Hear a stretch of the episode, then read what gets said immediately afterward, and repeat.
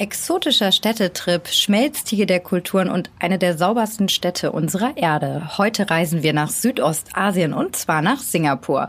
Von Hindu-Tempeln über Luxushotels, Foodmärkte bis hin zu schwindelerregend hoher Architektur. Das wird knapp in fünf Minuten. Mein Name ist Susanne Resch und ich hoffe, dass ich dir heute auditiv ein Bild von Singapur malen kann. In fünf Minuten um die Welt. Der tägliche Reisepodcast von Travelbook. Heute geht's nach Singapur. Entweder oder. Schnelle Fragen in 45 Sekunden. Auto oder öffentliche Verkehrsmittel? Definitiv öffentliche Verkehrsmittel. Pärchen oder Familienurlaub? Pärchenurlaub. Oder als Single alleine oder auch mit Freunden. Entspannung oder Abenteuer? Beides, Entspannung in den Parks, Abenteuer auf den Foodmärkten oder auf Sentosa Island. Kultur oder Party? Geht definitiv auch beides. Teuer oder günstig? Eher teuer, aber es gibt auch Möglichkeiten für einen verhältnismäßig günstigen Singapur-Urlaub. Highlights, Lowlights, Must-Sees. Die Travelbook-Tipps. Was ist ein Highlight? Definitiv die vielen Hawker Center. Also auch wenn Singapur eher teuer ist, gibt's hier ganz, ganz, ganz großes Foodkino für wenig Geld. Also Hawker Center sind quasi Singapurs Garküchen, so riesige überdachte Foodmärkte.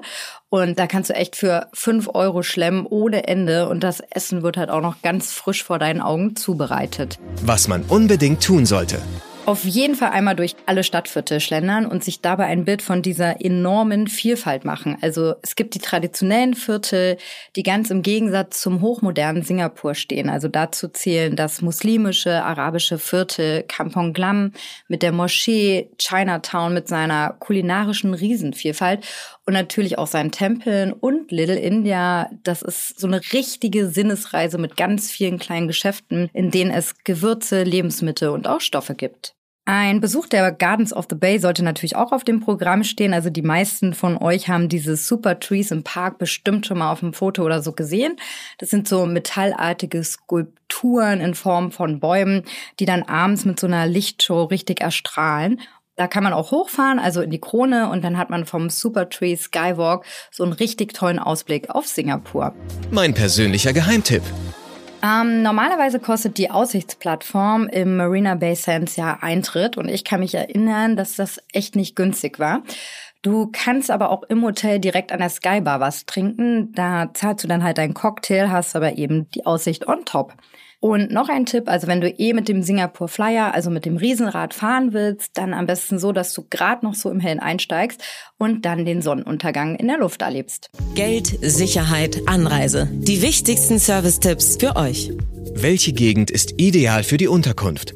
Ich würde das definitiv davon abhängig machen, welche Stadtviertel dich am meisten reizt. Also Little India, Chinatown, Marina Bay, jedes Viertel hat, wie gesagt, so seinen ganz eigenen Charme und eben auch seine ganz eigenen Highlights.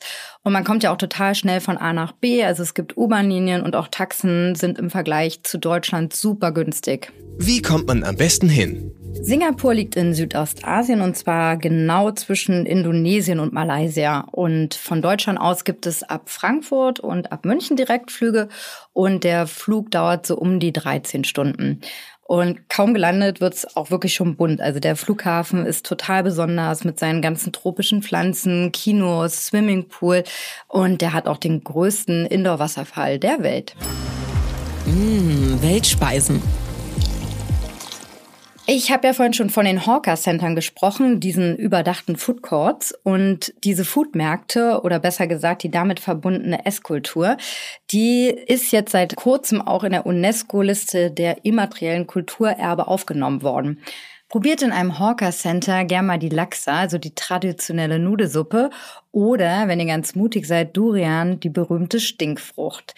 Hab ich in Singapur nämlich auch gegessen und war hin und her gerissen. Also heißt, in einem Moment war es ganz lecker und im nächsten wurde mir vom Geruch schlecht und dann das Ganze wieder von vorn.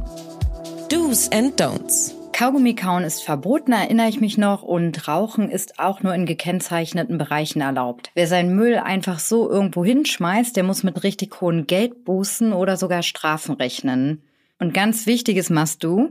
In Singapur wird es wirklich heiß und dazu ist es noch total feucht, heißt man schwitzt in der Regel ordentlich. Ihr solltet also auf jeden Fall luftige Kleidung, Sonnencreme und die Sonnenbrille mitnehmen.